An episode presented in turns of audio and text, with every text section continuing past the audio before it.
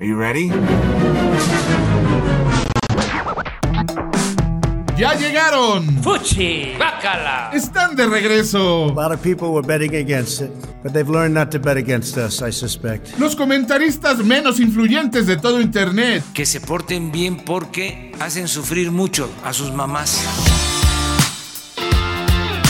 A la una, a las dos, a la tercera temporada. Desde México con amor. Semana en Desde México con Amor, Samuel García, señora de las Lomas y senador de la República, regresa a los titulares. Esos dólares se ven muy sucios. ¿Y si los lavamos en Banjico? El cuento del pequeño semáforo que quería ser rojo. Hospitales de todo México rebasados por COVID.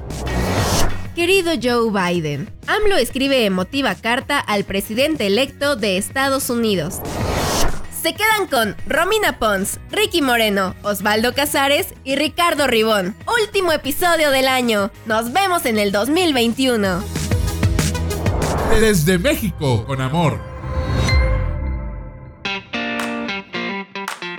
Oigan, y a todo esto, ¿ustedes saben por qué existe Desde México con Amor? Pues porque no queremos que a nuestros amigos migrantes se desconecten de su terruño. A lo mejor un día esto mejora y pueden regresar. Y si no, pues por lo menos para que sigan mandando dólares. Pues es para que los que están allá se enteren de lo que pasa acá y reiteren que irse para allá fue lo mejor que pudieron hacer. La verdad es de que Audible no me dejó hacer un programa solo y me dijo, no, tienes que tener más gente que te controle y dejes de poner... Es más, si puedes no aparecer tú mejor. Pero pues aquí estoy, gracias. Sí, bueno, un poco de todo eso, tal vez un poco más de lo que dijo Ribón, pero la verdadera razón de estas tres legendarias temporadas es encontrar la forma de contar la información de acá para los que están allá. Acá es México y allá es el sueño americano. Y es que nos unen tantas cosas y pasan tantas cosas que si no las decimos con cariño, con amor, puede que hasta un infarto les dé del perro coraje. Bueno, pues en este Desde México con Amor no será la excepción y hablaremos de varios temas que demuestran lo importante que son los Estados Unidos para México, pero no viceversa. Sin mucho rodeo, ¿usted se enteró que habrá un cambio de embajadora de México en Estados Unidos? ¿No? ¿Pero cómo? Si es importantísimo para nosotros los mexas. Este cambio preocupa y preocupa mucho, ya que México cuenta con la red de consulados más grande del mundo en otro país. Actualmente hay 50 consulados en Estados Unidos que son los que nos deben de ayudar cuando viene la migra o cuando los gringos nos tratan mal. Pero esto ustedes ya lo saben, hombre. Mejor les cuento lo que ustedes no saben. El lunes pasado, Marta Bárcena, embajadora de México en Estados Unidos, informó que tomó la decisión de jubilarse de manera anticipada, por lo que en los próximos meses dejará la embajada. En un tuit, la diplomática dijo que la decisión la tomó en consulta con el presidente Andrés Manuel López Obrador y que además, abro comillas, nadie, cierro comillas, intervino, opinó o influenció sobre su decisión. Y es que además de llevar la embajada más importante para el país, Bárcena fue la primera mujer en ocupar este cargo. La trayectoria de la embajadora no se puede describir de otra manera que no sea admirable. Fue representante permanente ante las agencias de las Naciones Unidas. Fue embajador en Turquía, en Georgia, en Azerbaiyán, en Kazajstán y en Turkmenistán. ¿En Turqué? También embajadora en el Reino de Dinamarca, en el Reino de Noruega y la República de Islandia. Además, fungió como cónsul en Barcelona. Dicho esto, ustedes estarán preguntando, bueno, mi arroba Ricky Moreno, no cabe duda que era buena. Entonces, ¿por qué se va? Mis queridos Audible escuchas, es mi deber como internacionalista y diplomático de siempre explicarles que el ser embajador es un puesto basado en la confianza. Digo, eres el representante del presidente. Bueno, no, perdón. Eres el representante de un país ante un gobierno y tienes que estar en completa sintonía con tu presidente, con tu país, con una transformación. Y eso al parecer nunca se dio. No es casualidad que el día que el colegio electoral ratificó a Joe Biden como presidente de Estados Unidos y de México tantito, la embajadora Bárcena haya presentado su retiro adelantado. Bárcena, que sí le sabe a esto de la diplomacia, le recomendó al presidente López Obrador felicitar a Joe Biden pocas horas después de las elecciones presidenciales el pasado 3 de noviembre. Vaya, no es tan difícil, todos los países lo hicieron. Bueno, casi todos, menos Rusia, Brasil, China. ¿Qué pasó? Pues que el presidente más feminista que ha tenido México simplemente no le hizo caso. Desafortunadamente no es la primera vez que el presidente no hace caso a nuestra embajadora. También es públicamente conocida su recomendación al presidente de no viajar a la Casa Blanca en periodo electoral para evitar malos mensajes a los demócratas. Tampoco le hizo caso. En Palacio Nacional, la embajadora le informó al presidente lo que fuentes extraoficiales de Washington le transmitieron, la investigación al general Cienfuegos por vínculos con narcotraficantes. Tampoco le hizo caso. Para la embajadora Bárcena, los últimos 40 días han sido los más complejos desde que llegó a Washington. Por un lado, recibió llamadas telefónicas de los demócratas para preguntar la razón por la que el presidente López Obrador no producía el pequeño gesto diplomático que dicta el manual de los buenos vecinos. O sea, le preguntaban si estaba loco o qué. Pero, al mismo tiempo, encontraba en Palacio Nacional una sorpresiva negación a la victoria de Joe Biden, pues porque no quería que él, a un patrón Trump, se enojara más. Bárcena es una persona muy capaz para leer entre líneas. La soledad en Washington es gélida como lo son sus días invernales. La embajadora Bárcena renuncia de manera discreta por carecer del apoyo presidencial. Hay que decirlo con claridad y sin eufemismos, por el bien del servicio exterior mexicano, por el bien de nosotros, los diplomáticos de carrera. Desde México, con amor. Mis queridos, ¿qué digo queridos? Adorados. ¿Qué digo adorados? Amados o digo le escuchas. Con todo y todo, qué rápido se fue el año. Una pandemia mundial, un gobierno de risa, y me refiero al de su lado y al del nuestro, ¿eh? Porque esta vez sí fue parejo.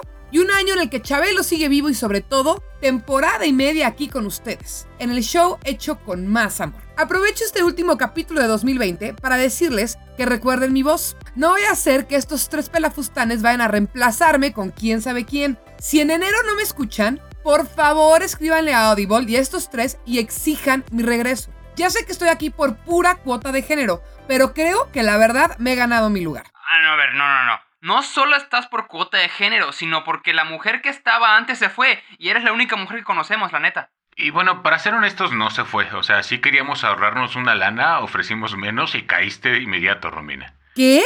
¿Gano menos que ustedes? ¿Es por ser mujer? No, no, no, pero el día de la madre te regalamos una plancha, no te quejes. Hijos, bueno, a ver, les decía.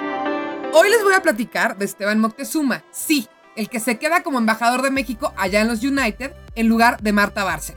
Aquí es cuando yo debería darles un seguimiento a la nota de Ricky, pero no puedo hacerlo porque nunca vi su nota. Me dijo, te la mando ahorita y hasta ahorita no la tengo. A ver, Osvaldo, pásame el currículum de esa chica que estaba antes. Pero, ¿quién es Esteban Moctezuma? Esteban ya lleva un buen rato en la política mexicana. Formó parte del gabinete de Salinas. No Salinas Pliego, el de Tebasteca, el otro Salinas. Ese Salinas que casi todo el país odia salvo Ricky Moreno. Ese presidente controversial que tres décadas después, pues ya no lo vemos ni tan villano ni tan controversial. Y luego se fue a apoyar la campaña del presidente menos peor que hemos tenido en los últimos 30 años, Ernesto Cedillo Ponce de León. Ya saben cómo funcionan las cosas aquí en México, ni se las tengo que explicar. Como ayudó a Cedillo desde el principio, a Moctezuma le tocó la nada despreciable Secretaría de Gobernación de aquel entonces, pero la cagó big time y por eso duró muy poquito en el puesto. Resulta que el primer encargo que le hizo Cedillo fue abrir un canal de comunicación con el Ejército Zapatista de Liberación Nacional, el STLN, liderado por el mundialmente famoso, y lo digo muy en serio, subcomandante Marcos. Total que Esteban Moctezuma logró que se concretara un encuentro, pero poquitito antes de que pasara, la entonces PGR, que ahora es la FGR, anunció la supuesta identidad de Marcos, Rafael Sebastián Guillén Vicente. Y Marcos vio esto como una emboscada de Moctezuma para ganar tiempo y tenderle una trampa. De hecho, este tema es una de las muchas razones por las que el STLN no confía en el gobierno de AMLO. Y luego pasó algo bastante, digamos, irónico. En las elecciones a gobernador de Tabasco de ese entonces, ganó Roberto Madrazo del PRI y fue señalado de fraude por parte del candidato perdedor. Adivinen quién fue. AMLO. Correcto. Cedillo entonces le pidió a Moctezuma que fuera a Tabasco a calmar las aguas. ¿Vieron lo que hice ahí? Y decirle a Madrazo que se hicieran nuevas elecciones. Madrazo primero le dijo que sí, pero a sus espaldas organizó movilizaciones para que no lo sacaran del puesto. Y hasta dijo que era un complot del mismo gobierno de Cedillo para favorecer a López Obrador. ¿Dónde más hemos escuchado eso?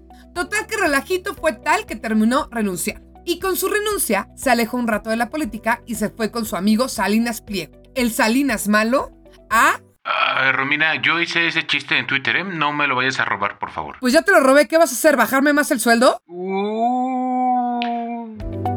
Se fue como presidente de Fundación Azteca. Ahí estuvo un buen rato hasta que su buen amigo López Obrador, vaya coincidencia, lo invitó a ser secretario de Educación. Y claro, casualmente la escuela de Salinas Pliego ha seguido operando durante la pandemia. Seguro que es otra extraña coincidencia. De su puesto en la SEP no se puede decir mucho porque si bien no ha hecho nada destacado, pues tampoco lo ha hecho tan mal como otras figuras de este gobierno. Digo, si además tomamos en cuenta que la educación pública mexicana lleva cooptada años y años y años por sindicatos y que los niños echaron dos terceras partes de este año en homeschooling, pues la verdad es que no hay mucho que decir. Ya sé que nadie pidió mi opinión, pero muy a pesar de sus malas negociaciones en tiempos priistas, creo que es una buena estrategia mandarlo como embajador. Imagínense nada más, está acostumbrado a lidiar con gente tan terca como Salinas Pliego y AMLO. Seguro va a sacar la chamba de maravilla. O al menos no va a ser tan contreras como Bárcena. Lo que sí me da terror es saber a quién van a poner en su lugar, en la C. Porque para cómo va la cosa en la 4T, no me sorprendería que pusieran al Mosh, a Facundo Malo o a un conductor de TV Azteca. Pase lo que pase, no dejarán de sorprendernos. Desde México, con amor. Cuando Joe Biden le ganó la presidencia a Donald Trump, hubo reacciones diferentes dependiendo de con quién conviva usted. Algunas se veían venir. Es que ¿por qué? Maldita sea, no se vale. Ya íbamos a hacer Make America Great Otras fueron mucho más sensatas. Bueno, tampoco es como que Biden nos vaya a beneficiar, pero no hay nadie peor que Trump. Y también están los Osvaldos de este mundo. Güey, o sea, pero ¿por qué en la película de Cars hay taxis? O sea, ¿a quién llevan o qué? ¿Para qué tienen puertas?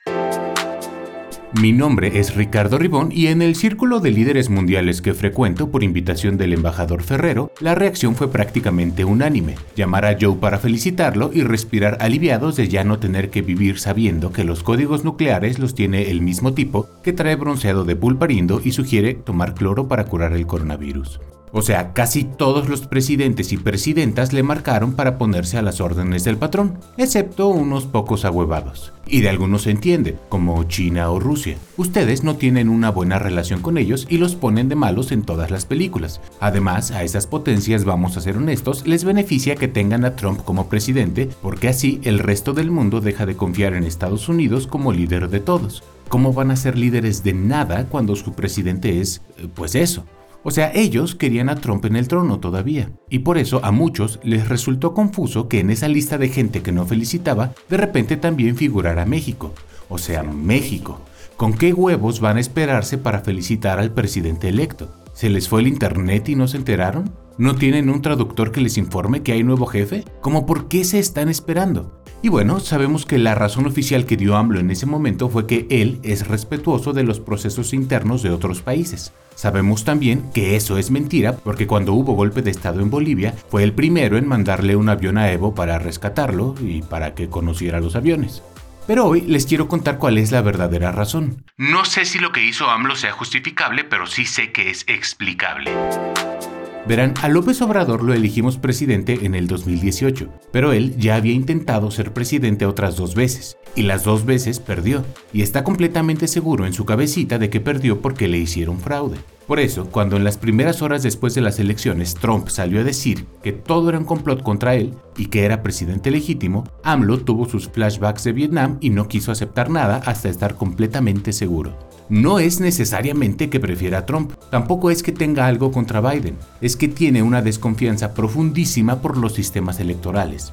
Y antes de que salgan con que México es un paisucho y ustedes son una potencia, les recuerdo que en organización de elecciones sí nos pelan la mazorca tan fuerte que salen palomitas. Todo gracias al INE. Gracias a mí un poco por las tres elecciones que ayudé a organizar. ¿AMLO se equivocó? No lo sé. ¿Soy un héroe? Definitivamente. Pero ya que la semana pasada el colegio electoral certificó oficialmente la victoria de Joe, AMLO no tuvo más remedio que aceptarla también y escribirle una carta que circuló en las redes mexicanas porque parecía tarea hecha el día anterior por un alumno a finales de los noventas. Desde el doble espacio entre párrafos hasta el encabezado hecho en WordArt, AMLO redactó con esa inspiración que solo puede dar el tercer mundo. Comenzando con un estimado señor Biden. Señor, no presidente, no presidente electo, ni siquiera un licenciado Biden. señor. Lo felicitó por el triunfo que le otorgó el pueblo. Ya saben, lenguaje político de izquierda. Luego de eso procede a recordarle que se conocieron hace nueve años, que siempre han sido compas, que siempre creyó en él y que sabe perfectamente lo que se siente que a uno lo critiquen por ser un viejito chocho que habla lento. También le recuerda que necesitamos cooperar como países y que hay que respetarnos. O sea, en los seis párrafos de carta no hacen nada más que decirle que qué gusto que lo hayan elegido, bienvenido al club y por favor no me pegues. Somos amigos, está mal darle chingadazos al vecinito Lerengo. El presidente de México la hizo de emoción para acabar haciendo una simulación que no aporta nada, como todo lo que hace. La carta probablemente pasó desapercibida para Biden que a estas alturas está más preocupado por la transición que pensando en México. Esperemos, ojalá, porque si se lo toma como afrenta personal, él es un político con suficiente experiencia para saber ahogar a México. Tanto desmadre por una carta culera. Bienvenidos a la nueva era de la diplomacia mexicana. Desde México, con amor. Si buscamos en nuestro diccionario mexicano la frase... Os, los diccionarios no tienen frases, tienen palabras. Bueno, pues la frase... No lo haga, compa. Seguro saldrá la foto del personaje de esta semana. Bueno, en realidad es repetido. ¿Para qué nos hacemos? De hecho, como tres veces. Pero siempre para lo mismo. Cagarla. Sí, adivinó usted bien de quién hablamos, de nada más y nada menos que Samuel García, senador del estado de Nuevo León con el partido Movimiento Ciudadano. ¿No le suena ese partido? No se preocupe, a nadie. Es de esos partidos medianos que buscan celebridades para ganarse unos votitos y seguir cobrando. Ay Samuel, si no estás metido en un problema de machismo, estás metido en un problema por declarar una tontería, como lo hizo esta semana dos veces. Y antes de meterme en lo que pasó, queremos aclarar dos cosas. Uno, los videos no son nuevos. Solo que en su momento, pues nadie los peló, porque es básicamente Samuel García. Y número dos, aunque no oficialmente, ya arrancó la campaña para gobernador en Nuevo León. Y digo no oficialmente porque lo único que ha pasado es que ya se destaparon quiénes serán los candidatos de cada partido. Pero ese es suficiente para iniciar el marranero. Basado en esto, la oposición de Samuelito es dura. Saben que si bien no es el favorito, sí es muy famoso en el segundo estado más importante del país. En México, ser famoso es equivalente a ser capaz para cualquier puesto. Por si usted no lo sabía, Samuel tiene dinero. Pero dinero de verdad, no como Ricky cuando ve un Ferrari dice, ya vinieron por mí, pero no vinieron por él. Verán, Ricky no tiene un Ferrari. Lo dice para que creas que viene un auto de lujo por él. Pero no, solo dice eso, ya vinieron por mí. Y no, no tiene un Ferrari. Ah, no más, ya vinieron por mí. Ricky no tiene un Ferrari. Regresando a Samuel. Su primera declaración al hablar sobre lo difícil que fue crecer con las exigencias de su padre para que se venga a comer acá. Aquí luego tener su comida. Entonces luego me iba a la oficina y ya más tarde me iba al americano. Pero era bien duro porque me decía, si quieres que te pague la semana, te tienes que ir conmigo al golf el sábado y terminando los 18 hoyos, te pago la semana. Entonces lo odié. Carnal, ¿estás bien? La verdad no sé cuánto duren tus 18 hoyos, pero se escucha rudo, bro. Espero que estés en casa todavía recuperándote del susto, porque la gente del campo sabrá que es una jornada de 14 horas, pero a ver, quiero verlos aguantando 6 hoyos con el handicap todo puñetas de tu papá. Ah, ¿verdad? Ahora imagínense 18. ¡Pum en tu cara, niño que trabaja en la maquila! ¡Aprende a sufrir! Pero esa simplemente es la respuesta de alguien que nunca ha tenido que pasarla mal. Es imposible ser empáticos ante esa declaración. No quiero decir que lo que dijo desde su privilegio, porque me caga esa frase, pero pues ustedes entienden, son gente que tiene Audible, gente que razona. Pero mi favorita OMG, como dicen los chavos, mi favorita es la segunda declaración. Es más, ni necesita contexto. Yo me he topado gente muy valiosa que viven con un sueldito de 40, 50 y son felices. Tienen para su familia, para su para las colegiaturas. Para ponerlos en el ámbito real, una persona obrera en promedio gana de 10 mil a 15 mil pesos mensualmente. O sea, viven con 500 a 750 dólares cada mes. Y eso que me estoy yendo a un nivel no tan bajo. Incluso me estoy viendo cuate. Hay muchísimos casos de gente que gana menos de esos 500 dólares y sobreviven. Y mientras tanto, el autodenominado senatore dice que hay gente con suelditos, o sea, minimizando suelditos de entre 2.000 y 2.500 dólares. Que si bien para ustedes sigue siendo poco, aquí en México es tal vez el 1% de la población. Es más, estoy casi seguro que nunca he visto 50 mil pesos al mismo tiempo.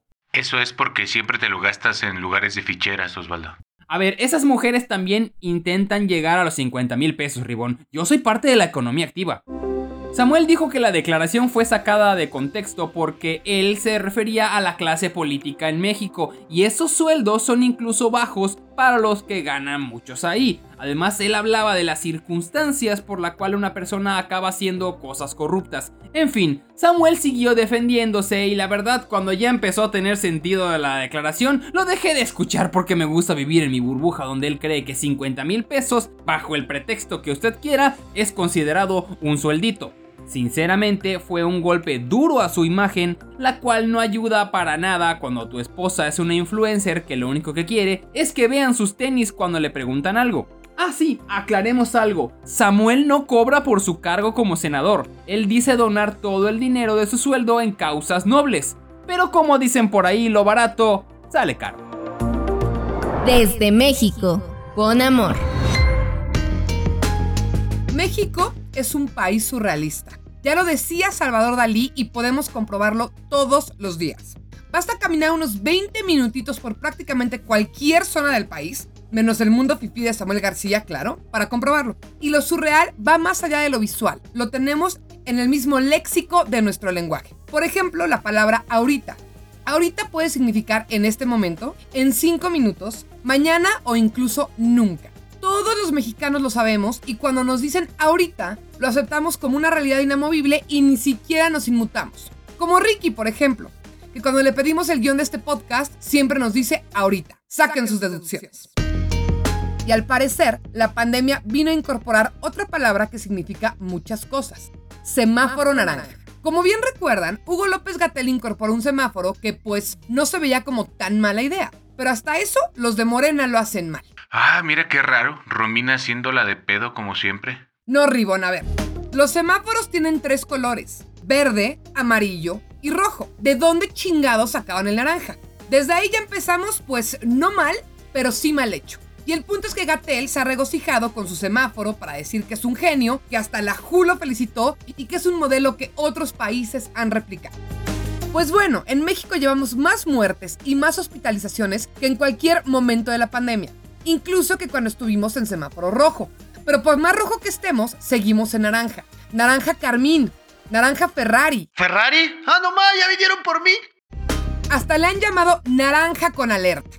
Le llaman de todo, de todo menos rojo. Para hacerlo aún más patético, la jefa de gobierno Claudia Sheinbaum ha salido a todas las conferencias de prensa vestida de rojo, incluyendo cubrebocas, como diciendo, ¡Ey! El semáforo sí es rojo, pero no me dejan decirlo. Vean nada más la respuesta que dio a la pregunta del mendigo color del semáforo. ¿Estamos en rojo? Estamos en alerta por COVID-19. ¿Por qué no cambiar el semáforo rojo? Estamos en alerta por COVID-19, Eduardo. Claudia, si estás haciendo cosas en contra de tu voluntad, por favor parpadea dos veces. Uf, ya nos cargó el chahuizle. Y la declaración que me parece aún más indignante es la de López Gatel. Esto fue lo que dijo. En cuanto al color es hasta cierto punto intrascendente.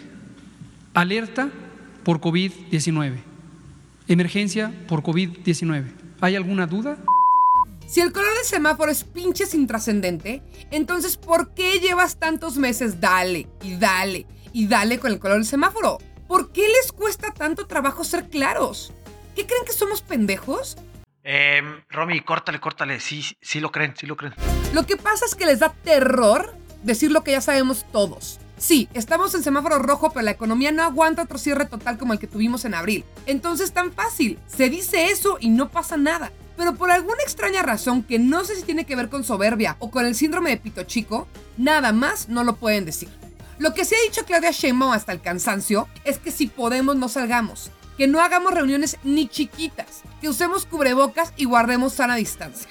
Pero el problema, mis queridos Audible escuchas, no es solo el gobierno. Sí, como si alguien nos sorprendiera, el problema somos también nosotros, los mexicanos. En ningún momento voy a juzgar a aquellos compatriotas que tienen que salir diario a jugarse la vida para llevar tortillas a la mesa. Pero los que no tienen madre son los que están yendo a antros clandestinos, que sí, sí los hay y muchos. O los que hacen reuniones grandes en lugares cerrados porque pues ya me lo merecía. O los que están aprovechando la crisis para atascar el aeropuerto, que ya más bien parece el Metro Pantitlán. Todo sería risas y felicidad si no fuera porque al menos en la Ciudad de México, todos los hospitales COVID tanto privados como público, están a tope. Ya no caben los enfermos y la situación es tan grave que hay gente muriendo por falta de atención. Según el gobierno de cuento de hadas que tenemos, esto no es cierto. Pero según el doctor Francisco Moreno, que es el director de medicina interna y encargado del área de COVID del hospital ABC, que es como nuestro Mount Sinai o Mount Sinai o como le llamen ustedes, estamos totalmente rebasados. El problema es que a la hora que se satura el hospital, presentas en una lista de espera y tienes que buscar hospitales y eso lleva a que muchos pacientes no puedan ser ingresados y esto retrasa, eh, eh, evidentemente, cuando llega el paciente, disminuye sus posibilidades de salir adelante y tienes bloqueado totalmente eh, el sistema de salud. realmente creo que estamos cerca de tener un colapso en el sistema de salud en la Ciudad de México. Creo que si no se ha dicho abiertamente es porque evidentemente hay muchos factores que rodean esta pandemia, que los hemos vivido día a día, pero hoy, el día de hoy, deberíamos de estar con los mayores cuidados desde que empezó la pandemia.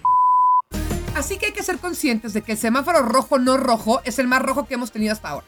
Si tienen familiares de este lado del Bravo y sus familiares pueden quedarse en casa, díganles que lo hagan. Si no pueden, que realicen todos los protocolos de seguridad que ya no sabemos de memoria y que se cuiden mucho, mucho, mucho. Como mexicanos estamos más que acostumbrados a tener gobiernos de mierda que nada hacen por nosotros. Así que tenemos que cuidarnos como siempre lo hemos hecho. Nosotros solitos. Desde México, con amor. Aquí en Desde México con Amor nos gusta romper con los estereotipos sobre los mexicanos. Los hombres conductores de este programa no somos animales fans del fútbol. De hecho, incluso el término hombres es cuestionable para describirnos. Probablemente Romina sea la integrante de este programa que más veces haya ido a un estadio de fútbol en todos nosotros, y la que más veces se haya agarrado a golpes. Por favor, no vayan a googlear Romina Pons Golpes, esto está basado en hechos reales. Y hablo de estereotipos mexicanos porque así es el perfil promedio del mexicano. Un fanático del fútbol, que entre paréntesis es fútbol verdadero aunque ustedes le digan soccer, eso lo que ustedes llaman fútbol es otra cosa, ni se usan los pies ni la bola es redonda, ¿de qué chingados me hablan? Bueno, uno muy fanático. Fanático, nivel las porras se han vuelto mafias y los estadios se están abriendo en plena pandemia. Fanático nivel, los jugadores de fútbol son casi intocables por la justicia mexicana. Y esta nota trata sobre uno de esos jugadores intocables, Joao Malek un jugador mexicano de ascendencia camerunesa, hijo de un futbolista profesional y que creció toda su vida preparándose para también ser uno de los mejores en el país. Lamentablemente, en las múltiples escuelas de fútbol a las que asistió nunca hubo clases de manejo.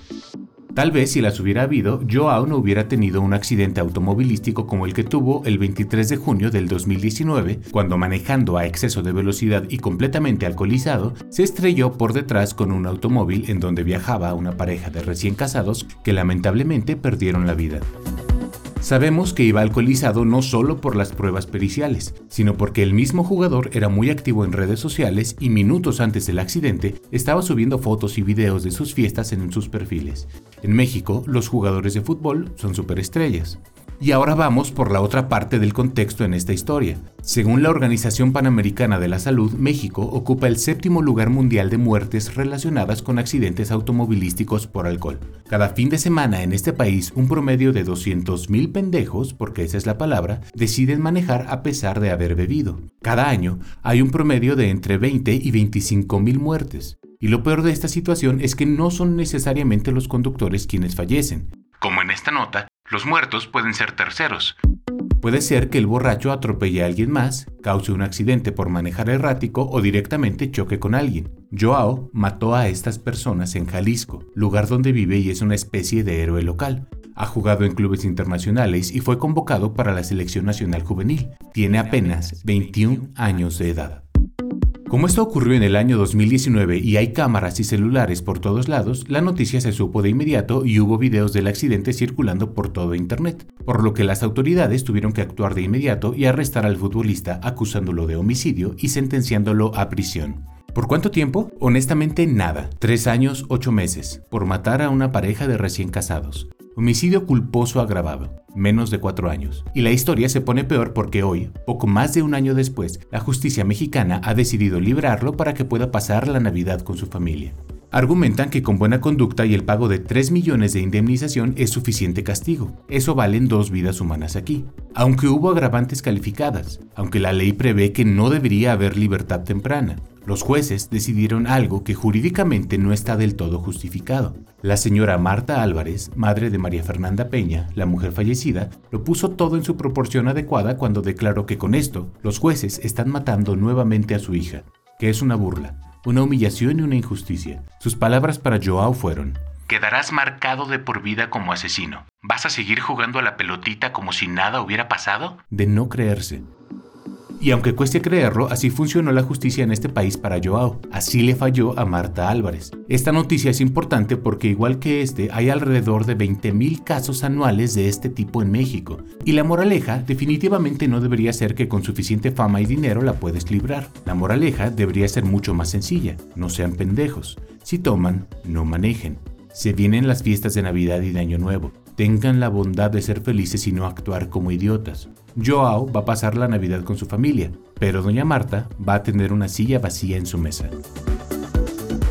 Desde México, con amor.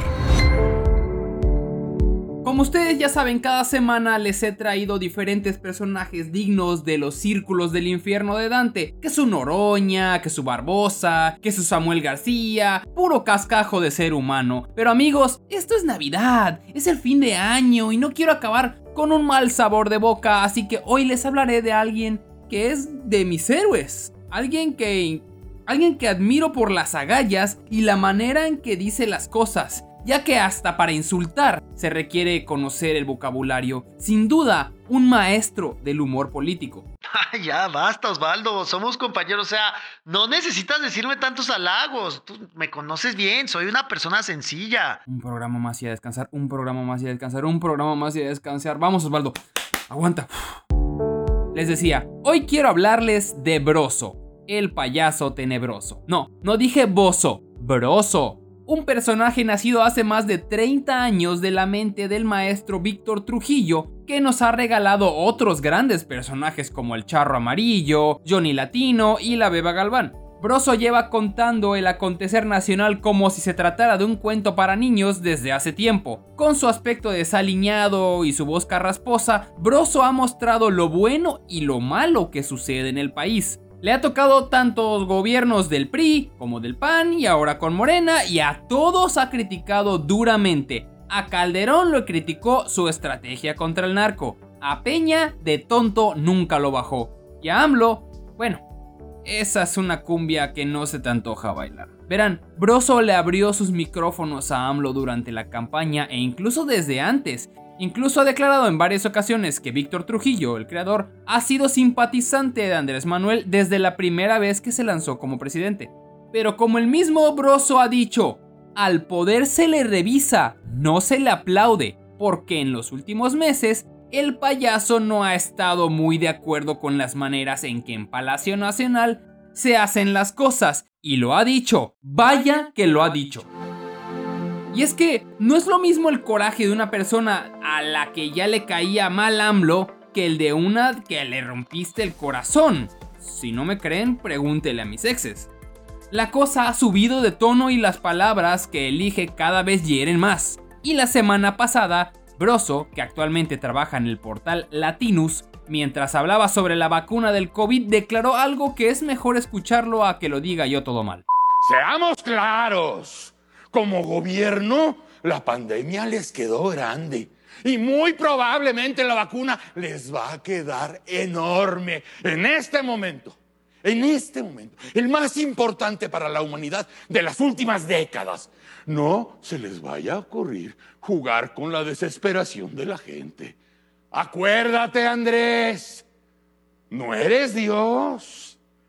no eres el hijo del hombre. Eres un pinche presidente que o no sirve o no sirve pa' ni madres. ¡Órale! Wow, en serio que no tengo palabras para describir la precisión en la que se describe la preocupación de los mexicanos al dejar que el gobierno se haga cargo de las vacunas de todos los mexicanos. Y no es un miedo de a gratis. No pueden con cosas tan simples como tener vacunas para el sarampión y encima anunciaron que no van a permitir la venta de vacunas para COVID en el sector privado. El gobierno se la pondrá a todos sus posibles votantes. Digo, a los mexicanos en general. Ellos se van a encargar.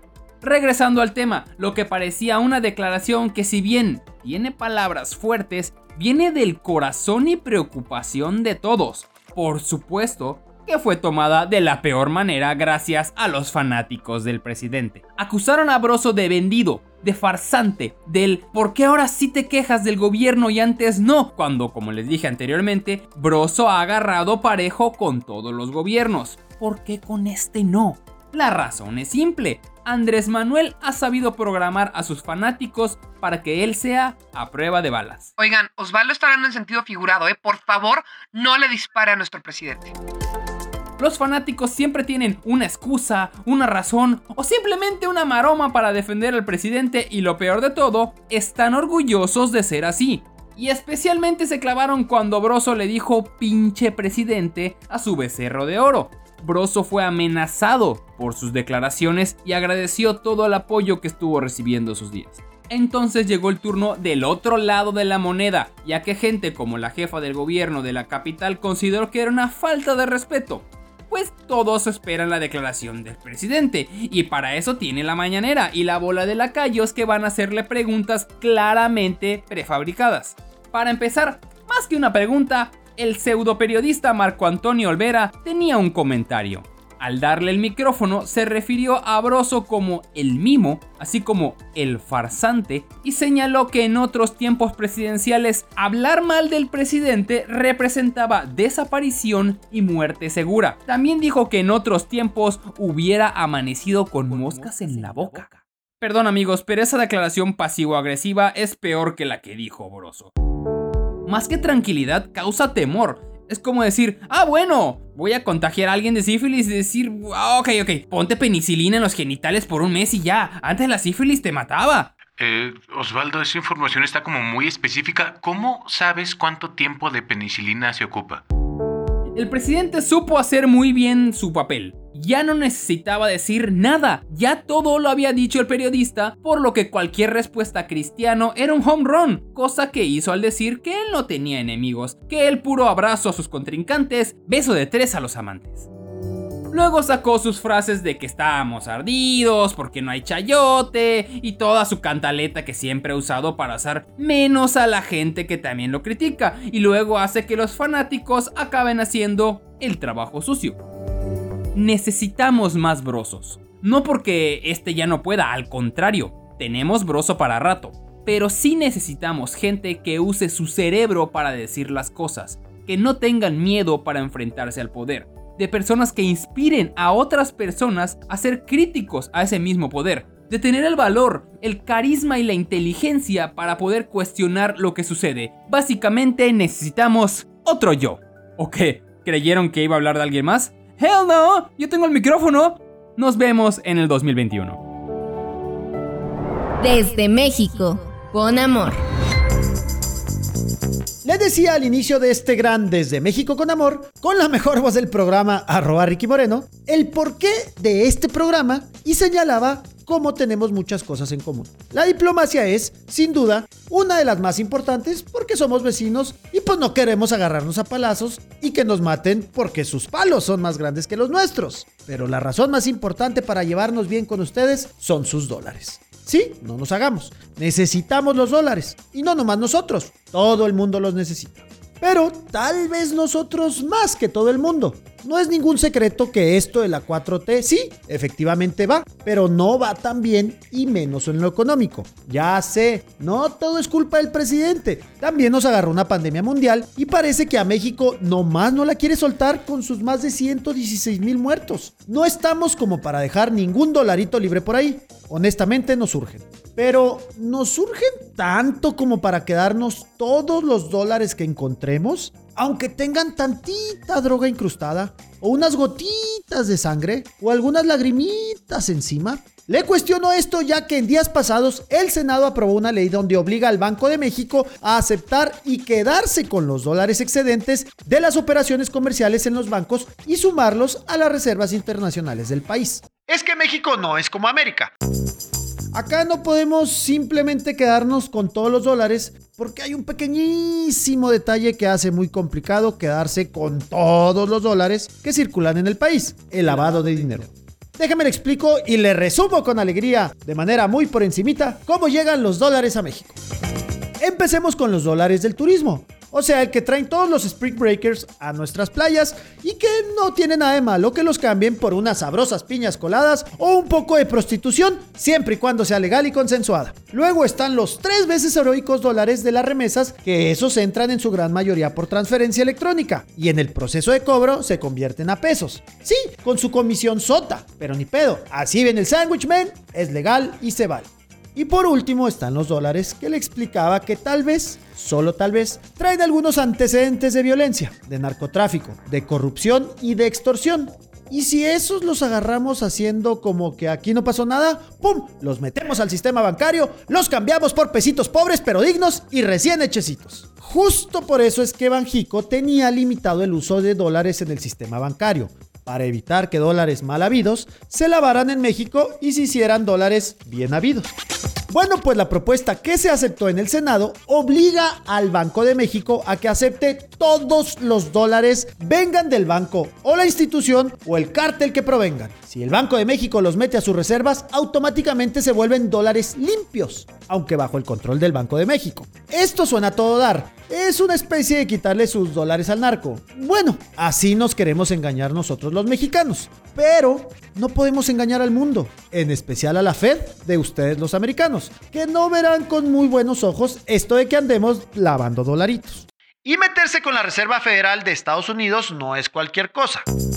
La Fed podría congelar las cuentas de las reservas que el Banco de México tiene allá con ustedes en el Gabacho y no sería la primera vez. Estados Unidos ha congelado en el pasado las reservas de otros países, como Venezuela e Irán, debido a que reciben dinero de procedencia ilícita. Es importante mencionar que Estados Unidos hace una evaluación cada año para verificar que México cumple con las reglas de prevención de lavado de dinero. Las sanciones al Banco de México podrían también venir de cualquier otro banco central u organismo con el que México tiene convenios, ya que se espera que México por lo menos cumpla con los estándares internacionales del sistema financiero global. Entonces, si puede pasar todo esto, ¿para qué chingado se arriesga México? Sería la pregunta de cualquier persona normal.